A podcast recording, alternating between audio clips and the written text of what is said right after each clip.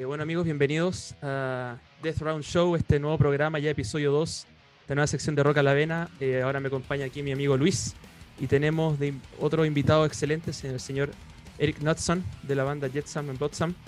Eric, how are you? I'm good. How's it going there? Everything is good here. Eh, bueno, aquí obviamente vamos a hablar de, del nuevo disco de la banda Blood in the Water. Eh, y uh, digo al tiro que lo que Eric diga lo vamos a ir traduciendo entre nosotros dos, así que no se preocupen por eso. Eric, uh, the new record is uh, fucking awesome. It sounds amazing. oh. I wanted, I wanted. Let's start with the bad stuff. Uh, you know, since last year, this pandemic has taken away the live shows, right? And I wanted to ask you, where were, what were the original plans for the band in 2020? If there was no pandemic, do you think this record would have dropped last year if there was no pandemic, or it would still be in a 2021 release?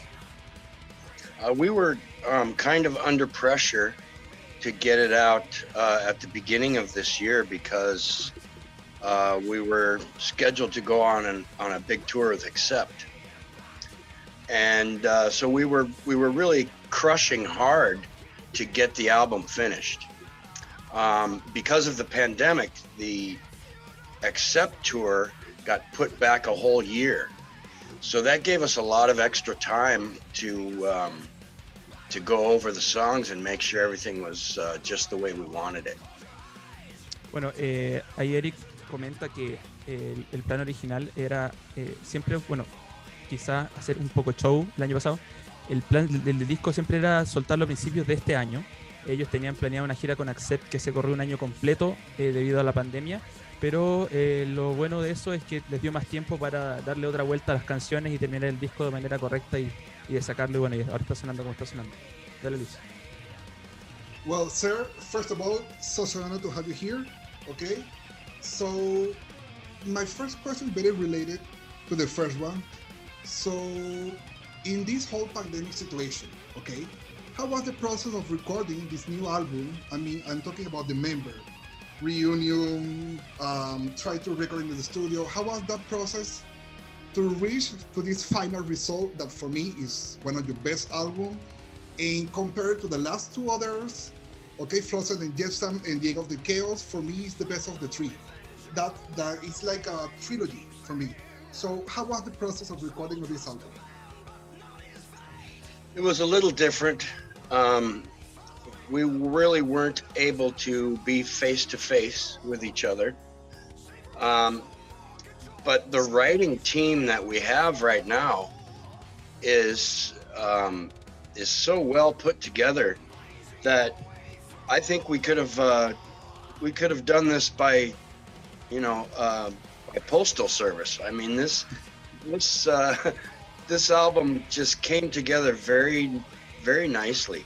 Um, we have a way of working together right now that is really working well for us and um, there's no there's no bickering there's no egos there's no um, you know one person thinks that they should be the writer or you know we're a, very solid team right now and it's a very nice way to write songs that's pretty cool so that's pretty cool to hear Bueno, le estábamos preguntando a Mr. Eric que cómo fue el proceso de grabar durante toda esta pandemia que está actualmente ocurriendo y su respuesta ha sido bastante, bastante inusual porque él dice que si bien no se vieron cara a cara, ellos han podido conseguir una muy buena manera de grabar el disco, en la cadena de composición ha sido muy correcta, ellos dicen que incluso han podido grabar este disco utilizando el servicio postal. O sea, haciendo referencia de que han conseguido una gran manera de congeniar entre ellos y grabar este álbum. Ignacio. Uh, well, uh, there is two music videos. I love them both, uh, "Brace for Impact" and "Burn the Sky." And I wanted to ask you, how do you how do you approach the making of this video? How do you know uh, if the director listened to the song and then he pitched you an idea, or you already have something that you want to put out in the video? How how does the video making process works?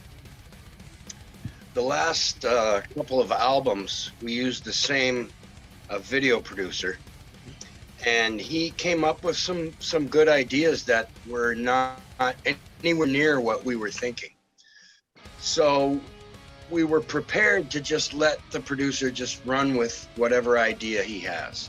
Um, we give them the songs in plenty of time ahead so he can listen to them and get some some visual ideas in his head. But this time he was busy, so we used a, a friend of his that also has a production company. So we were a little leery of um, of just letting this guy run with whatever idea he has. But at the same time, he was also willing to shoot two videos at the same time. So we um, we kind of just let him uh, have the ideas and and run with the ideas, and it turned out really good. I mean, we we're going have uh, difficult choosing which producer to use next time. Eh, bueno, él responde que eh, los últimos dos discos, incluyendo este, ¿cierto? Han trabajado con un productor eh, de videos y, eh, y él normalmente le da la canción a él y él la escucha y presenta una idea que termina siendo mejor de la que ellos tenían en mente. Pero lamentablemente para este disco él estaba ocupado y ocuparon, eh, trabajaron con un amigo de él que también tiene una, una productora. Y finalmente también hizo un trabajo espectacular, eh, grabó los dos videos de Brace for Impact y Burn the Sky, los grabaron creo que el mismo día según él. Y ahora tiene la difícil decisión de con qué, cuál de los dos productores van a trabajar para el siguiente disco porque quedaron contentos con el trabajo de, de, de ambos. Dale, Luis. Okay, so Mr. Eric, this is a question maybe very common for you guys, right? Okay, so Billy recently joined to the band back in 2020, right? So, first of all, how was the process to join this new bass guy here? A he had any participation in this new record? Um, in the songwriting process, he really didn't have too much say. Um, Okay. We we basically had these songs written um, before he was in the decision to uh, to uh, be a full time member. But um, you know, when it came to writing the bass parts, we didn't write those for him at all. We left the the bass tracks completely blank and uh, no ideas for him to run with. And we just gave him the songs with no bass and said, "Here, you know, put your talent on here." And we didn't have any notes for him at all. What he came up with was perfect in our eyes. So um, we're very happy about that, and we're uh, very excited to see what kind of songwriting he does on the next one. Ok, nice.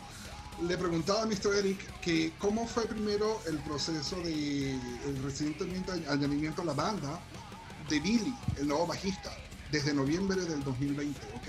Y si él tuvo alguna participación en el nuevo álbum. Y él nos comenta que si bien él no tuvo ninguna, no estuvo en ninguna parte de la composición como tal, de las escrituras de las canciones, de la composición del, del disco como tal, o decisión alguna, ellos le dieron las canciones a Mr. Billy y la parte de los bajos se lo dejaron completamente a su talento, como él dice este, de- textualmente. Y él hizo un gran trabajo con ellas. Ignacio.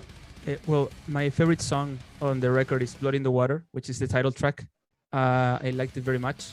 And I wanted to ask you what was the process for creating this song and why the album has the name of this particular song and not other?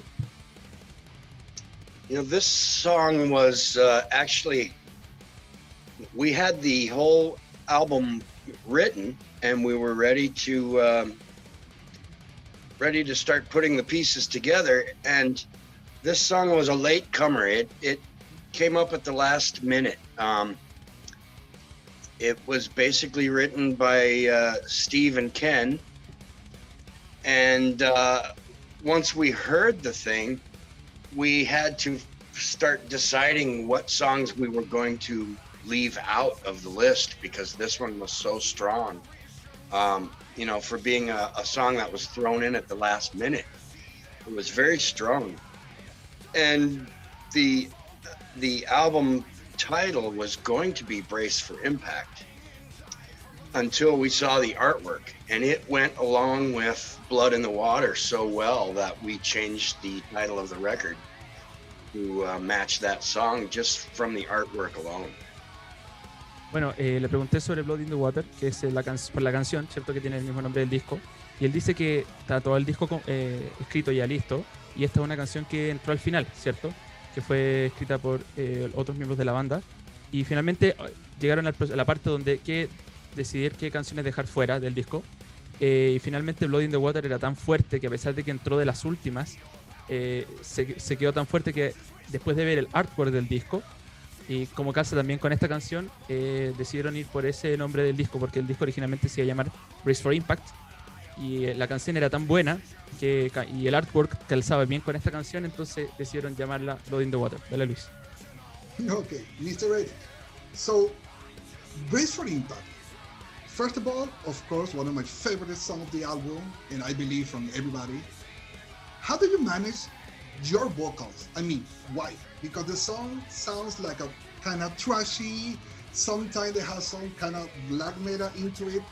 How do you manage the tempo of the song between the background and your vocals? Um, you know this. yeah, I had the basic idea for the vocals um, when they sent me the song, because they you know normally we write uh, they write the song first and then they send it to me and i piece together the melody lines and, and the lyrics afterwards um, sometimes it's the other way around but not very often and um, this song i had the basic idea and it was okay it was um, it was definitely going to make the list of songs on the record but once i got in the studio and I start working with Ken, who does all my vocal producing because he's an amazing producer.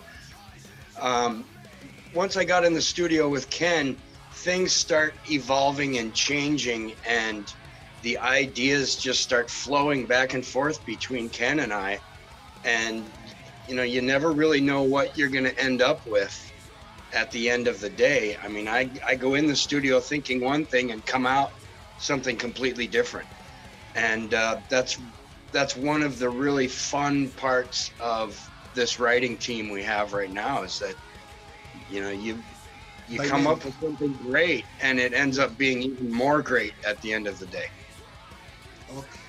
A ver, le preguntaba a Mr. Eric que cómo fue el proceso de grabar las vocales de Brace for Impact comparando con lo que es la música como tal, que la canción suena muy thrash metal, tiene muchas líneas de black, es muy rápida, sin embargo, él hizo con diferentes tempos la vocalización. Y él me dice que no fue tan difícil que usualmente era una canción que, que a él le gustaba, le enviaron el material, él lo revisa, él termina de hacer la composición final, a veces es al revés con la banda, sin, sin embargo en esta, Ken es su productor musical, y Ken entraron al estudio y como él mismo acaba de decir, entran con una idea ya realizada y salen con una idea totalmente distinta y eso fue lo que sucedió con esta canción. Ignacio? Uh, well, uh, something I love the artwork. You you said you speak a little bit of the artwork when I asked with, uh, about Blood in the Water, and I want to ask you who is the artist? How do you came up with the concept of the artwork, and who do you work with? Do you send him the album and he kind of pitched you an idea or you already had something in your head? You know, we send um, a few songs, a few of our favorite songs from the album to our um, our artist, who is Andy Pilkington from um, Very Metal Art. He's out of the UK, and um, for the last three records, he's done all of our artwork, our T-shirt art, our posters. He's he does um, also all of our um, our lyric videos. He does, and every time we ask this guy to do something, he says, "Just send me the songs." And what he sends us back is amazing, and we we really don't ever have any changes for him or uh, any notes except for thank you very much. I mean, he's a, he's a really great artist. He does a, a fantastic job on the layout of the records, and he's a huge Flotsam fan on top of that, which makes everything really nice. Bueno, eh, yo le pregunté sobre el artwork, él un poco tocó que por eso Blood in the Water terminó siendo el nombre del disco. Eh, ellos trabajaron con Andy Pilkington, que ha trabajado con ellos ya los últimos tres discos. y no solamente la portada de los discos, sino que el, el, arte del que salen las poleras, los lyric videos, ¿cierto? Él los arma todo. Eh, Eric comenta que no tiene muchos comentarios que hacerle porque cuando él le envía el resultado de, la, de las poleras o de la portada, queda tan bien que simplemente le dicen gracias. Eh, él vive en el Reino Unido, entonces él pide solamente algunas canciones para hacerse una idea de cómo suena el disco y al tiro eh, aparece con la idea y, y bueno, ese es básicamente el proceso. Dale Luis. So, Mr. Eric, you have already 14 albums, okay? So, first of all, how do you feel about that? And second, how do you feel the evolution of the band in this new album? Ooh, um, you know, the, my, over the over the years, my feeling about um, our albums have changes every decade or so. Um, you know, the first the first two three records, you know, we're we're young and we're dumb and we're uh, we're just out there partying and having a good time, and the only thing in your mind is when do I get to go buy my Lamborghini? You know, that's that's really your only thought process for the first couple. yeah, you think you've made it, you know, and then um, you know reality hits you about album number four or five. Um, for us, I think it was album number six for me is when reality finally hit, and I I started looking at other bands and going, okay, these guys are at least as good as we are, and you know they're still going home from tour and getting uh, day jobs. So you get a little dose of of how life really is in the music industry. Um, the last three records, it's starting to get more exciting again now. Now I'm, you know, I'm not thinking Lamborghinis, but I'm at least thinking, you know, maybe I don't have to, you know, go home and build people's patios for a living when I get off tour. So. Um, you know, it's it's starting to get exciting again, and uh, I think we're on a, a very good track right now. It, uh, the songs and the albums also feel more like they did at the beginning of the career now. Um, we're we're more on that thrash kind of speed power metal thing that we that we started off on, and it seems to be the the kind of track we probably should have been on the whole time. Yeah, and I'm glad to hear that. I know that you are on track in the last three albums I mean, is perfect. I mean, for me, this um, Blood in the Water is like the finish of the great anthology, in this case, trilogy, and for me, a perfect album. I mean, all these 14 record albums, all these 14, let's say, experience is the result of this new album. I mean, it's awesome, awesome. Le preguntaba a Mr. Eric que cómo fue el proceso, tienen 14 álbumes y cómo ha sido esa evolución en el nuevo disco y cómo se han sentido ellos como banda al momento de, de cada disco. Primero nos dicen que los primeros tres ellos eran la típica banda que querían fiestar, querían simplemente tocar, y donde pensaban en Lamborghinis. Y después al pasar los años ellos se van dando cuenta de la realidad. En el sexto álbum es cuando ellos se dan cuenta del golpe de lo que es la industria musical, de lo difícil que es, de que muchas veces tocan, pero tienen que llegar en las mañanas a sus otros trabajos. Y comenta que en estos últimos tres álbumes, que son los grandes álbumes que ha sido Flotsam and Jetsam, eh, The End of Chaos y Blood in the Water, han sentido que han vuelto otra vez a estar en el, encaminados, han vuelto a sentir que están creciendo como banda, que pueden mantenerse trabajando como banda sin tener que estar construyéndole patios a otras personas y todo eso se ha visto reflejado en el actual trabajo. Ignacio. Uh, well, sir, uh, you have a the band has a tour schedule for 2022, uh, and I wanted to ask you: Is there anything planned for this year, or just to promote the record? Um, let's see. I think the middle of August we're going to do uh, a couple of weeks on the western half of the United States just to uh, knock the cobwebs off and uh, get kind of get back into the swing of things. Um, I don't think I've even sang Happy Birthday in over a year now, and I really need to get back into the uh, back into the the swing of touring. But um, you know, we've we've got 2022. We have the Accept tour in the beginning of the year, and then uh, we're gonna come back and do some eastern half of the United States, and then we're gonna go back over to Europe and do uh, some festivals and uh, maybe a headline tour. And then we really want to get to towards the end of the year. We really want to get to South America. We Yes. haven't uh, Yes. we haven't toured there. You know, I think we've done one show in Mexico City, and that's like it for our whole history of South America. And uh, we have a lot of fans there, and we think it's a beautiful country, and we can't wait to come meet new friends and new fans, and uh, you know, enjoy that part of the world. Bueno, le, le pregunté a Eric que si, si la banda tenía, bueno, tienen casi todas las giras potentes, ¿cierto? Viene para el 2022 la gira con Accept, sus apariciones en festivales en Europa y quizás una gira con ellos como headliners. Eh, y que este año simplemente tienen una, una pequeña gira en agosto, creo, por Estados Unidos, ¿cierto? Por la parte de este Estados Unidos. eh, que eh, más que nada simplemente como para sacar, de- de sacarse el polvo, ¿cierto? Empezar a, a retomar la esencia de lo que era hacer gira. Eh, y ya el otro año, para, para- para que precisamente el próximo año, ya con el Tour de Accept al principio de año, las apariciones en Europa, ya meterse de vuelta en el mundo de la gira y que espera, que creo yo que a estos fanáticos acá en Chile y en Sudamérica también lo espera, que finales del próximo año puedan venir a Sudamérica.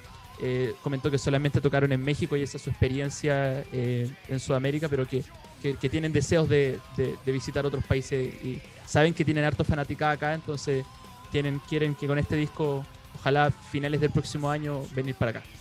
Luis. Mr. Eric, so I was doing some background research, right? And I realized that Blood in the Water is some kind of compound of a few songs that they didn't make it the last two records. Is that true? Um, maybe some pieces, but um, you know, it was never really a a full song um, until we started writing this record. But yeah, we, you know, when we did uh, the end of chaos, those guys gave me, I think, forty songs, Okay. and um, they said pick out the ones you like the best and work on those. And when it comes time to writing a new record, we always say, you know, we're going to pick up some of these songs that didn't make it on the last one and revamp them and whatever, but we never do it. They, you know, they may steal a couple riffs here and there out of out of some songs that didn't make it, but they really are so good at writing. I just, you know, I sit back and go, you know, wow, we have 30 extra songs from the last record and we're not using any of them because they wrote me another 30 songs. So it's it's really kind of a nice problem to have. Bueno, eh, Luis preguntó sobre eh, Blood in the Water, que al parecer eh, investigó Luis y eh, era una canción que había quedado fuera del último disco, o de los últimos dos discos, ¿cierto? Que había traspasado. Y Eric responde que, eh, claro, o sea, que de repente, obviamente, que si ca- canciones quedan fuera de discos, intentan meterlas en el siguiente, pero finalmente nunca lo hacen.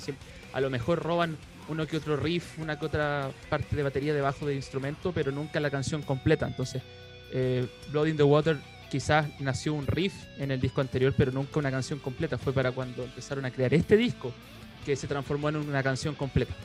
Dale, Luis. Mr. Eric, so I know that Mr. Jacob Hansen, right, mixed and mastered the, the last album.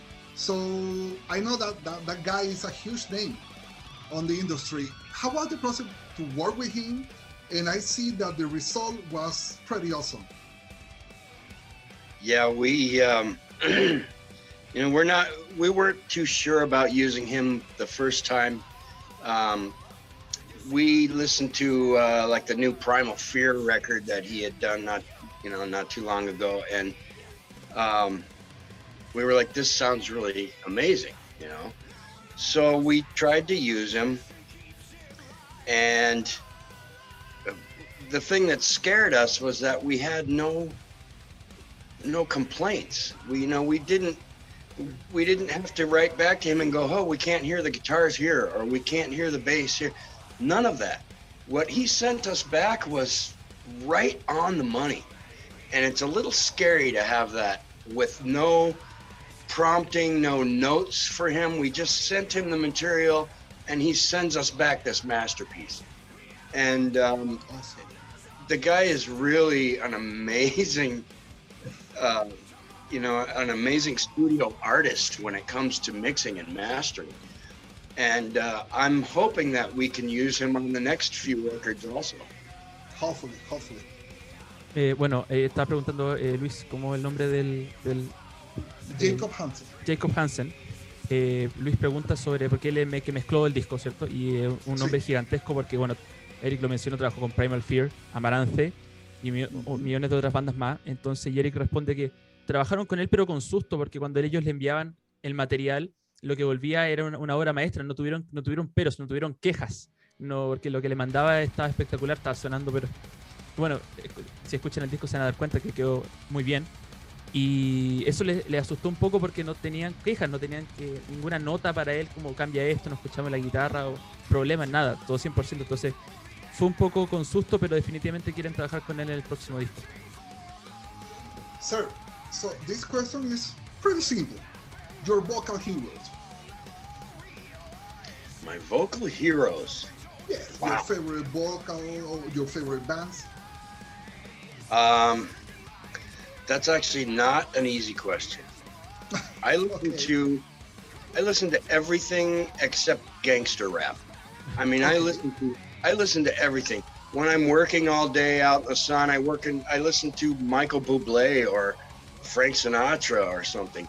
Um, you know, when I'm listening to metal, it's I'm all over the place. Sometimes I'm in that mood to listen to some, you know, Cookie Monster vocals, and sometimes I'm I, I want to hear actual singers, you know. So I listen to just about everything. Um, I like my my two big metal bands that I like right now are both all girl bands. I love uh, Crypta and Nervosa both. Um, Okay. they they've both put out some very good stuff. Um, I'm good friends with you know a couple of girls in both bands, and I'm I really like their stuff a lot. the The main reason I like them is that they are not uh, wearing short little skirts and trying to show their cleavage and all that. They're just a metal band, and they're putting out good metal. And tell it's not about you know look at my butt or any of that. It, it's about you know being a musician, and that's one of the things I really like about them. Um, geez, you know, there's some some bands, and I can't remember their names right now, but there's been some bands recently, some South American bands that I was just like, wow, this is this is next level stuff. But I, I wish I could remember the names, but um, you know, there's a lot of stuff I listen to. Of course, I listen to the classics. I listen to all the old Iron Maiden stuff. Um, I think Piece of Mind is still my favorite record ever. Um, I listen to all the Halford stuff. Um, you know, anything from Judas Priest is great. Um, yeah, I listen to a lot of stuff, and it's really hard to say what is my favorite or what's my biggest influence. Um, Bruce Dickinson, of course, is, you know, if you can follow somebody, that's the guy to follow. Exactly. So, before that, that, that, that comes with another question. Your half Halford moment in Too Many Life. Is that correct, right? The yeah, um, that's that's funny you say that because that's kind of my uh, that's my my little Rob Halford moment is that is too many lives. Um, I get a lot of flack for the lyrics on that one, but um, you know it's all tongue in cheek kind of. I know people like this who say there's too many people in this world. Let's start killing them. You know that's I know some people who think that way, and so that was kind of a, a you know, kind of a joking uh, chorus in that song. But the numbers are correct. There's 151,000 people who die every day in the world, and there's 350,000 babies born every day in the world. And eventually, there's going to be just way, way too many people, and there's not going to be enough food. There's not going to be enough um, resources. There's not going to be enough, you know, of anything. And you know, who knows what the answer to that is? I think it's, you know, keep it in your pants until you're ready to raise children. Exactly. Use some condoms. Exactly. exactly. Eh, bueno, eh, primero Luis le preguntó sobre qué banda les gusta, qué, qué está escuchando ahora. Y él le contesta que, bueno, escucha de todo excepto eh, rap, ¿cierto? Gangsta rap. Sí, Eh, gangsta rap. que mientras trabaja puede escuchar desde cosas como Michael Bublé, ¿cierto? O Frank Sinatra. Ujú. En cuanto a metal, obviamente le gustan los clásicos Iron Maiden, Peace of Mind y, y los clásicos, pero de las bandas más nuevas, eh, fanático de Crypta y Nervosa, que son bandas que están compuestas 100% por mujeres. Nervosa ya hace rato que explotó eh, eh, grande, Crypta viene recién saliendo, pero viene, viene caliente Crypta. Eh, y lo que le gusta es que mm, son bandas de puras mujeres, pero que no andan mostrándose quizás como artistas pop o raperas, sino que es, es cuanto a la música, que se han hecho grandes y conocidas porque es buen metal el que ellas están haciendo. Y también me cuenta que es fanático de eh, bandas sudamericanas, no recordó nombres, pero que también escuchaba harta banda sudamericana que encuentra que el nivel es, es- es espectacular y que le gustan harto. Eh, y luego Luis preguntó, men- mencionó que es fanático de US Priest. Eh, Luis, preguntaste sobre su faceta. la canción de Too Many Lives. ¿sí? La canción Too Many Lives. Eh, y claro, que hay, que hay gente que le molesta un poco eso, pero, pero lo, con lo que dice la letra es verdad, ¿cierto? Que nace más gente de la que muere, que obviamente no, no- no tiene la respuesta para la solución a eso. Quizás eh, no bajarte los pantalones hasta que estés listo para criar un hijo. Esa yo creo que es un buen consejo. Dale, Luis. Exactly, exactly. So, sir, now, what means to you, and I, when, I, when I say you, I mean the whole band, seven seconds to the end of the world. That is um, actually Ken Mary wrote the lyrics on that one, Oh, and it's it's kind of a uh, live like it's your last few seconds. You know, be nice to people. Be a good, be a just a general good person, because you never know when it's your last seven seconds. You know, anything can happen to anybody at any time, and you don't want to leave this planet with people thinking that guy was an asshole. You know, you want people to think that was a, a beautiful soul, and we're sorry he's gone. Bueno, eh, Luis pregunta sobre la canción Seven Seconds to the End of the World, que es la última canción del disco. ¿Qué significa para, para la banda? Eh, bueno, él comenta que la escribió otro miembro eh, y que más que es una cosa de eh, vive la vida completa como si mañana tuve- fueras a morir, como si fueras a morir pronto. Eh, vive la vida completa y eh, celebra a la gente que, que ya no está, más que, más que, más que desde otra perspectiva. Esa es la perspectiva principal de la canción. Ken Mary fue que, que le escribió, que es el baterista. Gran artista. So, Mr. Eric, now, a funny question. Between Radiohead, Eddie, and Flotzilla, who wins? Uh, Flotzilla, for That's sure. for sure. You know, Flotzilla is. Um, if you listen to the lyrics on, um, on there's a, a song on the end of Chaos that's all about Flotzilla. Um, prepare for the chaos.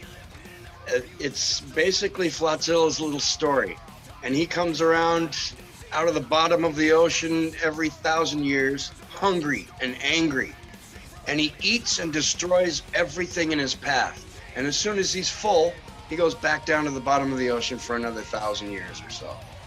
But there's nothing that stops him. He eats nuclear warheads. He eats you know, everything and uh, that's kind of the way we feel the new flotsam is right now. There's there's nothing that can stop us at the moment, and um, we're already writing some songs for the next one, and it's turning out to be just as good as Blood in the Waters. So um, we really feel like Flotzilla is is kind of our uh, our mantra. That, that, that's perfect. That's perfect. Now, I, okay. Bueno, dale Ignacio. Bueno, Luis, te preguntaste, no, me faltó una mascota. Eddie, ¿quién, ¿cuál era la otra mascota? Eddie, Radiohead de Megadeth Eh, y Eh, Flotzilla. Metalhead, Eddie contra Flotzilla, quien gana, obviamente dijo Flotzilla. Eh, en la canción ahí eh, del disco The End of Chaos cuenta que Flotzilla eh, nace cada cierto tiempo y nace, tiene, eh, puede- eh, viene con hambre. Y eso también representa el estado en el que está la banda, ¿cierto? La banda ya está en, una- en un momento donde nada los detiene donde ya están, como había mencionado en otra respuesta, que ya están de vuelta en los, en los carriles de los primeros discos, ¿cierto? Entonces que eh, la evolución de Flots- del personaje Flotzilla también es eh, demuestra en, en qué momento está la banda. Exacto. So, sir, now finish. So you are like the wine. Every record you're getting better, right? So now Flotzilla for me is awake again. Is now he want to, you know, to to strike back. Now he's waiting in the in the in the water, so smelling the blood in the water. So I don't know if you want to say hi to the Chilean fans, and well, hope to see you here, South America, and hear more from you. Yeah, I'm. Um, I feel like my whole career so far has been rehearsal to get to where I am now, um, especially my voice. And um, I'm. I don't really do anything special or particular for my voice. I think it's just you know getting stronger and stronger, and I'm I'm not going to question it. I'm going to just uh, use it as much as I can Exactly. but uh, I've I've been uh, crying and moaning about going to South America for years and years, and it just never happens. Something always stops us from getting there, and uh, it, it's one of my dreams to play for South American people. I mean, you know, I live in Arizona.